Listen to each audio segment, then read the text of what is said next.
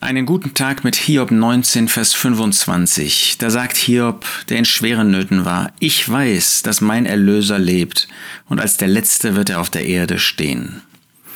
Dieser Vers ist etwas Besonderes für mich, denn dieser Vers stand auf der Todesanzeige meines Vaters, als er mit 40 Jahren starb, als er mit 40 Jahren zu seinem Herrn eingehen durfte. Ich weiß, dass mein Erlöser lebt. Er war gestorben, aber der Erlöser lebte. Und bei Hiob war das so, dass er Nöten war, dass er nicht wusste, würde er diese Krankheit, dieses Elend überleben. Aber ich weiß, dass mein Erlöser lebt. Das konnten ihm auch seine Freunde, die ihn gepiesackt haben, die ihn nicht verstanden haben, das konnten sie ihm nicht wegnehmen. Dieses Bewusstsein, dass sein Erlöser lebt. Nun, wer war sein Erlöser? Gott. Die Erlösung selbst war zu der Zeit von Hiob noch überhaupt nicht sichtbar, denn der Jesus war noch nicht gekommen. Gott war noch nicht Mensch geworden. Der Jesus hatte an dem Kreuz von Golgatha dieses Erlösungswerk noch nicht vollbracht. Aber Hiob wusste, dass Gott ein Erlöser war. Das hat er erlebt. Er hatte erlebt, wie er Erlösung geschenkt hat.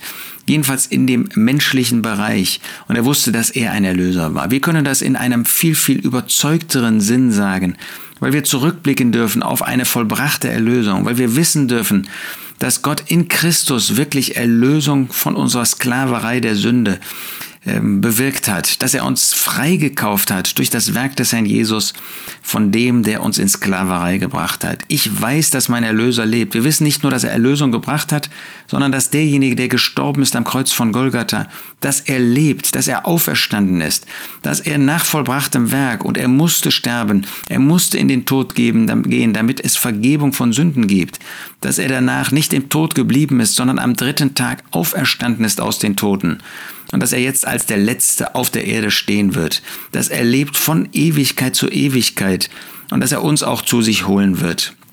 Er ist der Letzte, er ist das Alpha und das Omega, er ist der Anfang und das Ende. Und alles, was dazwischen ist, ist auch in seiner Hand. Ja, wunderbar, dass wir in dieser Zuversicht zu unserem Erlöser unser Leben weitergehen dürfen, dass wir wissen dürfen, wenn er aus den Toten auferstanden ist, dann wird er auch uns auferwecken. Und dann werden wir bei ihm sein in Ewigkeit wollen wir neu in dieser Zuversicht ausrufen, ich weiß, dass mein Erlöser lebt und als der Letzte wird er auf der Erde stehen.